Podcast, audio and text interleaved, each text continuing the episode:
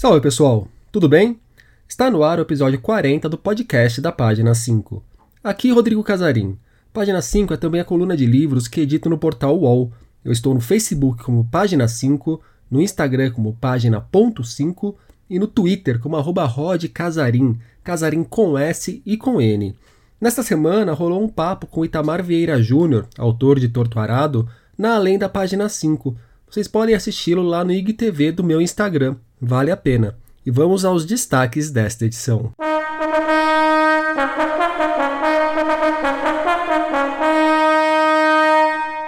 Antônio Bivar, um lord inglês de alma punk. A primeira edição do Festival de Literatura Negra da Zona Norte de São Paulo. Novo selo de Psicologia e Ciências Humanas na área. Caminhos para a profissionalização do Primeira Prateleira e do Literatame, canais que recomendo. O podcast da Academia Brasileira de Letras.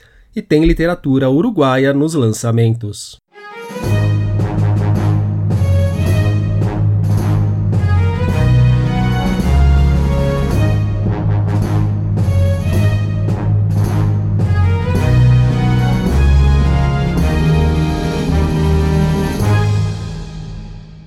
Estamos aqui para revolucionar a música popular brasileira, para pintar de negro a asa branca, atrasar o trem das onze, pisar sobre as flores de Geraldo Vandré e fazer da Amélia uma mulher qualquer.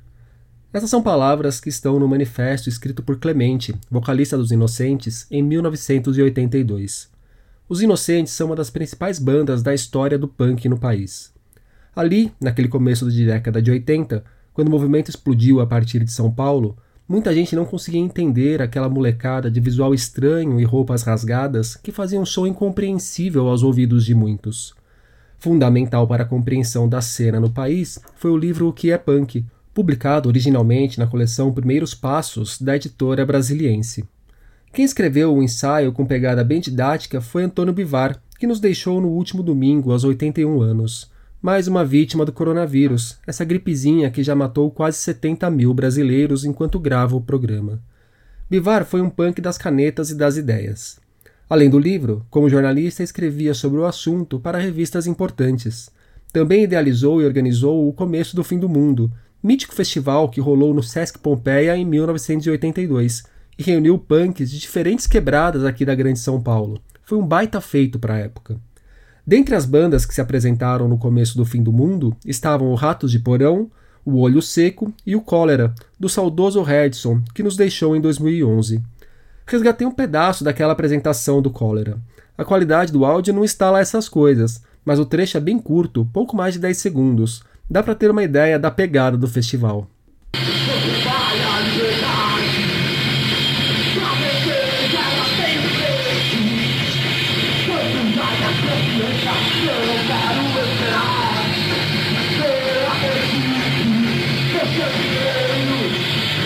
Quem também participou do começo do fim do mundo foram os inocentes. Com o passar dos anos, das décadas, o Clemente, aquele que manifestou o desejo de atrasar o trem das onze, se tornou uma referência da cena no país. E ele falou aqui para o podcast qual foi a importância do Antônio Vivar para a história do punk por essas bandas. Salve, Rodrigo. Cara, a importância do Bivar ela é imensurável, né? Porque o Bivar eu conheci ele em 1982, né, 38 anos atrás. Ele foi o cara que literalmente colocou o punk paulistano da periferia no mapa da mídia brasileira, né? Ele é o grande cronista do punk rock brasileiro, né? Então foi ele que foi com ele que eu fiz a minha primeira entrevista, né, para um, um grande veículo de imprensa e por ironia né, do destino, era a revista Gallery Around, né, que é a revista do, do Gallery, que era a casa mais chique de São Paulo na época. Né? E o Bivar foi o cara que, que incentivou a gente, o cara que, que estava, andava no meio dos punks, circulava, ia nos shows, né? o cara que abriu portas de, de vários lugares pra gente, como o Sesc Pompeia, né? o cara que escreveu o livro O que é Punk, né? um, um livro que ajudou a disseminar né, a, a, cultura punk por, por, todo o Brasil e para muita gente que, que, que, nem sabia o que, que era direito.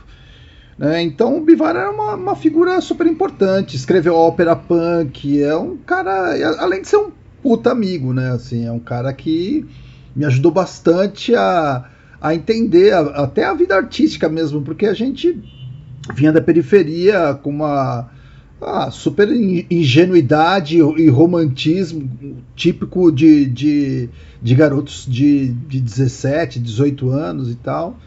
E o Bivar é, é, é, é, foi sensacional nisso, né? Foi ele que me incentivou a escrever o, o, o, Manifesto Punk. Escrevi na casa dele, aliás, né? Diz ele que tinha uma foto minha escrevendo uh, o Manifesto Punk, né? Com é, as plumas e paetês do Patrício Bisso, né? Que morava com eles, moravam juntos lá e tal, atrás de mim, né?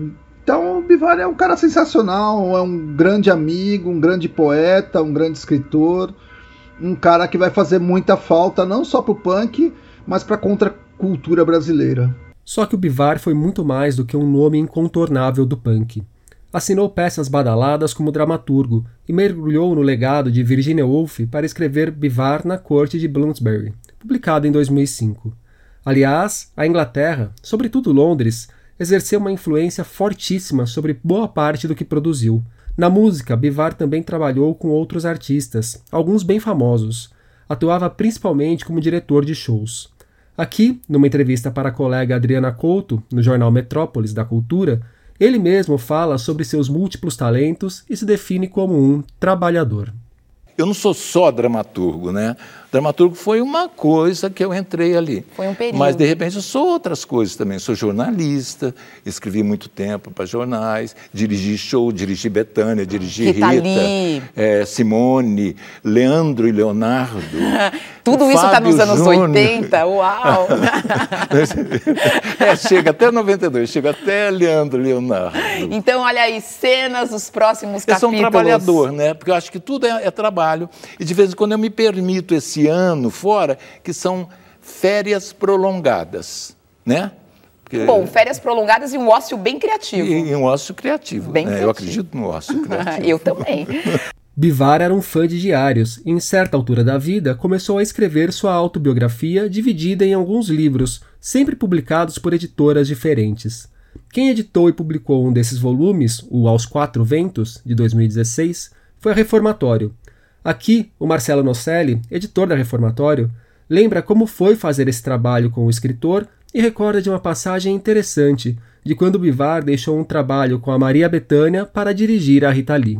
Eu conheci o Bivar em 2015, né? apesar de já saber da história dele, de tudo que ele fez, o festival do começo do fim do mundo, Butinada, enfim, uma série de coisas que, que ele promoveu e que ele escrevia, livros, o que é punk, né? um clássico para mim, que nos ensinou aqui no Brasil o que é ser punk, o que era o movimento punk e todo o contexto político né? que a gente ainda não sabia lá nos anos 80. Então, em 2015, eu fui apresentado ao Bivar por um amigo em comum, o, o Gabriel Quack.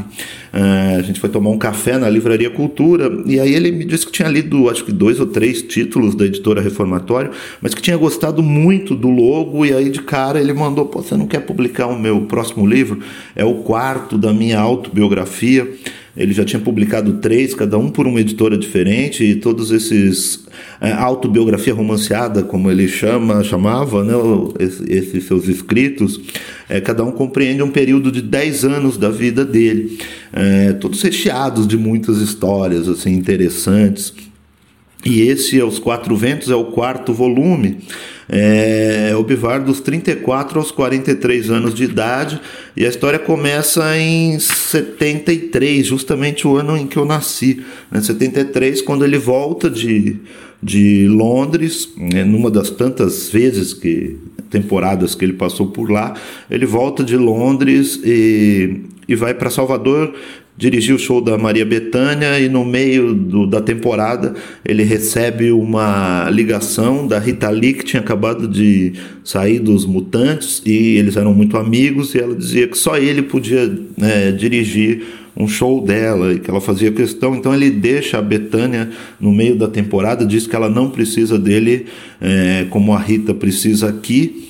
E, e aí tem uma história, uma passagem hilariante no livro que ele conta e que depois gerou até uma discussão, assim, porque é, ele disse que a Betânia disse assim: pô, mas você vai deixar a maior estrela da música popular brasileira para di dirigir uma roqueirinha em São Paulo, né? E essa história gerou polêmicas, assim, quando a gente lançou o livro, depois foi tudo explicado, elas já eram amigas e tal. O Bivar foi, inclusive, responsável numa no momento dele, de loucura dele, de, de, dar o nome da banda Tutti Frutti, né, que ele diz hoje pensando não tinha nada a ver. Né? Então tudo isso está registrado nesse livro Aos Quatro Ventos, é, que a gente publicou pela Reformatório é, e do qual eu tenho o maior orgulho assim, de ter no catálogo. Foi um trabalho incrível, porque a gente se encontrava muito é, para discutir os textos e, e, e, o livro inteiro, assim como todos os outros volumes, são recheados de boas histórias de um jeito que só o Bivar sabe contar.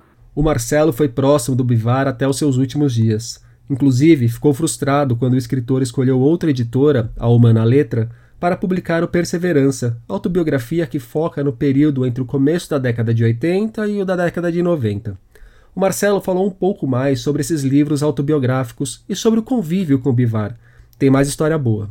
Era o Bivar era uma figura única, assim, um, um, excelente contador de história. Os cinco livros autobiográficos dele, que ele chama de roman é, autobiografia romanceada, é, mas na verdade são todas histórias reais né, dele, cada um aí com um período de 10 anos da vida dele, é, registram esses momentos de um bivac, como eu costumo dizer, é um cara que estava sempre no lugar certo, na hora certa, as coisas aconteciam com ele, para ele, de um jeito que depois acabava virando histórias, que estão nesses livros, a maioria, mas assim ele contando pessoalmente era uma coisa é, impressionante e ele sempre gostou de registrar, né? Então tinha sempre fotos, recortes de jornal e aí ele olhava por uma uma foto ou um recorte de jornal na casa dele e te contava aquela história. Ele gostava muito de, de tomar chá em casa, né? Os encontros com o Bivar eram chá das cinco, porque apesar da alma punk, ele também era um lord inglês, né? Viveu muito tempo na Inglaterra e, e, de lá tem duas histórias deliciosas assim que eu gosto muito e essas ele sempre contou. É, uma delas quando ele chegou na Inglaterra, né, ele dizia que era um alto exilado diferente dos seus colegas que estavam exilados lá. E aí o Gil, o Caetano iam fazer um show na Inglaterra. E o Bivar chegou, se juntou lá com o pessoal, amigos, e chegou na hora do show, muitos brasileiros, né? E alguém entregou para ele uma bandeira do Brasil e disse pendura na frente do palco. E aí ele contando é, é, é, muito divertido porque ele diz eu estava tão louco de ácido que eu cheguei lá e fui pendurar a bandeira e nem percebi que eu pendurei a bandeira de ponta cabeça. Né? E aí no dia seguinte saiu nos jornais, Gil e Caetano protestam, colocam a bandeira uh, do Brasil de, de, de cabeça para baixo na frente do palco e na verdade esse era um um erro que o Bivar cometeu sem perceber e que entrou para a história. Uma outra também maravilhosa que eu que ele sempre contava com riqueza de detalhes e também que tinha fotos, né? Ele estava na Inglaterra em 76 ou 77 e aí um amigo olha, nós temos um grupo de amigos que estão montando uma banda e eles vão fazer um show aqui só para a gente conhecer o trabalho, eles pretendem lançar um disco e tal. E aí o Bivar disse que chegou numa casa lá e, e aí aparece um cara todo vestido de forma muito interessante, como ele dizia, né? E era ninguém menos que o Robert Smith e aquela banda que estava se formando e que ele presenciou era o The Cure. Né? Então, é, o Bivar sempre no lugar certo, na, na hora certa, e as coisas acabavam acontecendo com ele. Dessas coincidências da vida. Fazendo pesquisas para essa matéria, descobri que o Bivar nasceu na Avenida Água Fria, aqui em São Paulo, justamente onde passei toda a minha infância.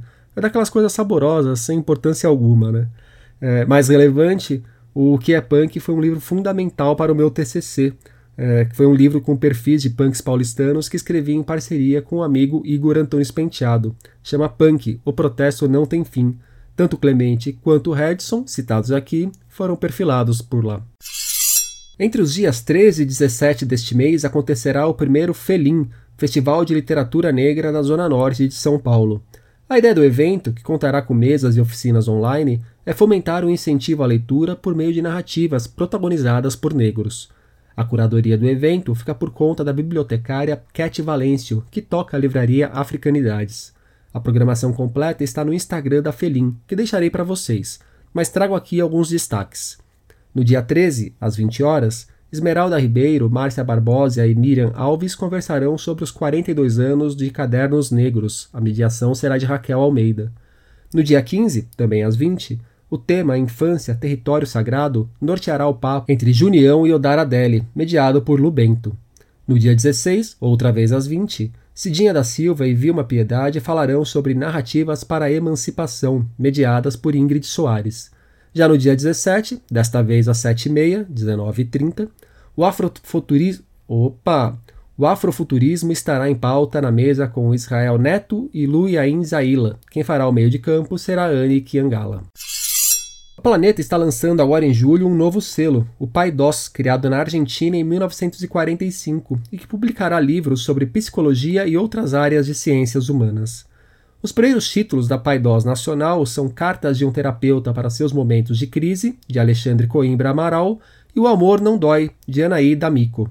Um papo virtual entre os dois autores marcará o lançamento do selo. Rolará no dia 15, às 18 horas, e será mediado por Cláudio Tebas. Mais informações no site conectaplaneta.com.br. Alguns dos futuros lançamentos prometidos pela Paidós: Biografia da Depressão, de Christian Dunker, Quando a Ansiedade Passa do Ponto, de Jairo Bauer, O Poder da Vulnerabilidade, de Regina Volpato e Fico com Você ou Fico Comigo, de Tânia Mujica. Dose dupla de uma mistura de dica com notícia. O Primeira Prateleira comemorará 5 anos de vida agora em agosto. O canal de YouTube foi criado por Humberto Conzo Jr. para tratar de literatura infantil e juvenil, mas aos poucos foi se transformando. Hoje, o Primeira Prateleira é também um clube que promove a leitura conjunta de clássicos como Don Quixote, A Montanha Mágica e Os Miseráveis. Em 2017, o Humberto também criou o Clube de Literatura Brasileira Contemporânea, que privilegia títulos recentes de nossa literatura, óbvio. Agora, para que todo esse trabalho comece a pelo menos se pagar, Humberto está fazendo um financiamento coletivo. Há opções legais que contemplam até o livro do mês lido pelo Clube de Autores Nacionais. Faço o convite para que vocês conheçam o Primeira Prateleira e o Clube de Literatura Brasileira Contemporânea. Se curtirem, vale dar uma olhada no financiamento que Humberto está fazendo no Catarse. E, desde o começo deste ano, quem está ao lado de Humberto na curadoria do Clube de Literatura Brasileira é a Tami Ganam. A Tami toca desde 2015 o Literatami, outro canal de literatura que indico para vocês. É um dos trabalhos mais sólidos que vejo nessa área. Os vídeos estão no YouTube, mas ela é bastante ativa no Instagram. A Tami também está postando no financiamento coletivo para bancar o trabalho que foca em assuntos como literatura contemporânea, claro, literatura independente, não ficção e poesia. Então, faço outro convite. Conheçam o Literatame, se curtirem, vale dar uma olhada no financiamento que ela está fazendo no Apoia-se. A Academia Brasileira de Letras acabou de estrear uma nova série de podcast. Sim, isso mesmo que você ouviu, os imortais estão moderninhos. Eles já tinham uma série sobre o centenário de nascimento de alguns nomes que passaram pela academia, como João Cabral de Melo Neto e Celso Furtado. Agora, começaram a publicar uma série chamada Pensar o Novo Normal, sobre a relação entre a pandemia e diferentes áreas do conhecimento humano. No episódio de estreia, Nelly da Pignon reflete sobre a pandemia e a literatura e faz algumas projeções para a arte. A Nélida ocupa a cadeira 30 da ABL e é autora de livros como Uma Furtiva Lágrima, A República dos Sonhos e Filhos da América. O podcast da ABL está em plataformas como o Spotify. mistura de uma crença que existe em minha cidade sobre a capacidade de alguns sacerdotes para encontrar afogados com a ajuda do pão abençoado, e o próprio trabalho que o meu pai desenvolveu quando eu era pequeno, que consistia em mergulhar profundamente no rio Uruguai para colocar bombas que levam água às plantações de cana-de-açúcar. O livro me custou muito para escrever, porque, embora seja ficção, envolveu muitos sentimentos. A intenção era mostrar a falta de comunicação e afeto que muitas crianças vivem, principalmente no que diz respeito aos seus pais. É dessa forma que o uruguaio Luiz dos Santos fala sobre o seu O Mergulhador, romance publicado originalmente em 2017 pela Fim de Siglo, e que agora chega ao Brasil pela Diadorim, em tradução de Flávio Ilha. Segundo a editora, a obra integra um movimento de autores do interior uruguaio que começou a ocupar espaços antes dominados pelo pessoal de Montevidéu. Luiz dos Santos vive em Salto, cidade que faz fronteira com a Argentina e é banhada pelo rio Uruguai, elemento central na narrativa. E nos últimos dias, na página 5, nós tivemos Resenha de A Casa da Rua Mango, de Sandra Cisneros. Os 30 anos da morte de Cazuza, com destaque para Blues da Piedade. Resenha de Júlia, novo romance de Beco Sinski sobre crianças sequestradas e traficadas durante a ditadura. E resenha de Sabrina, elogiadíssima HQ de Nick Drinazo sobre fake news. E por hoje é isso, pessoal. Indique o podcast para os amigos e inimigos. Um abraço, um beijo, um aperto de mão e até a semana que vem.